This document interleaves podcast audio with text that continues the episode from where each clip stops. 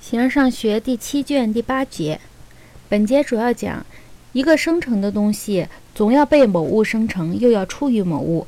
也就是说，一个生成的东西总要有一个生成的本源或始点，又要出于某些质料。在这个过程中，还有一个关于形式的问题：生成的东西都是可分解的，可以分解为质料和形式。制作东西的过程就是把形式制作到这种质料里面去，但是形式所表示的是这类，而不是这个。形式对于生成和实体是毫无用处的，没有必要把形式当作模型来使用。形式因就存在于质料之中。形而上学第七卷第八节，一个生成的东西总要被某物生成。我们称它为生成的本源或始点，又要说出于某物，让我们不称它为短缺，而称之为质料。对此，我们做了说明。正如载体，青铜是不可制作的，球形也不可制作。只有在作为偶性时，铜球作为球形而存在，它才是可制作的。制作这个东西，就是从一般意义上的载体把这个东西制作出来。我们制作铜球。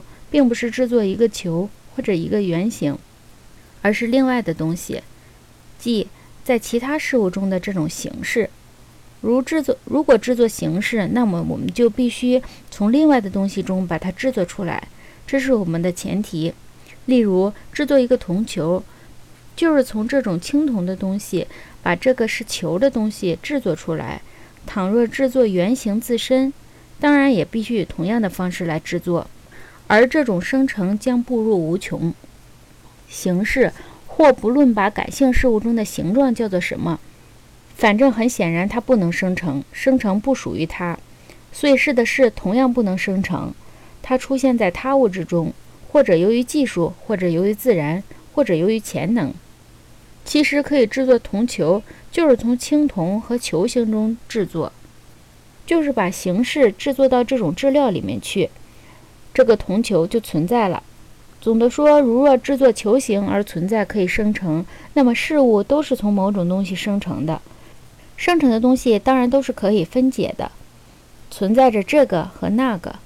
我说的是存在着质料和形式。若圆球是个从中心到圆周均等的图形，其中所制作的东西一方面在这个里面，一方面又在那个。合并起来就是那个生成物，例如铜球。从以上所说就很清楚，作为形式或者实体是不生成的，而由此命名的组合物才是生成的。而且质料内在于全部生成物中，一方面是这，另一方面是那。在这众多的球形之外，是否存在着某个球形呢？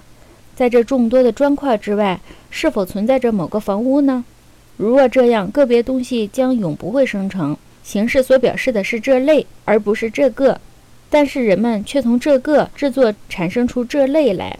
然而一旦产生了这个类，也就存在了这个卡里亚，或者说这个苏格拉底作为整体，正如这个铜球一样。而人和动物则相当于一般的铜球。很显然，形式因，或者像某些人习惯地称之为形式。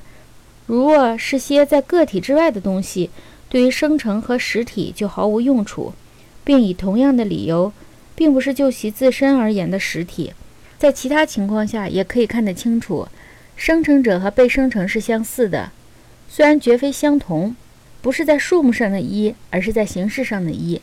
例如，在自然物中，人生出人来，除非偏离本性，马生出骡驹，就是在这种情况下还有类似之处。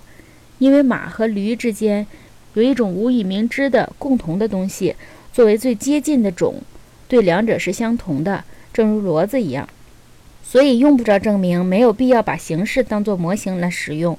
在以下的情形中，形式表现得最为突出，因为这些有生命的东西最是实体，而生成者具有充分的制作能力，形式因就存在于质料之中。这样一类形式。在这些肌肉和骨骼之中，就是卡里亚和苏格拉底。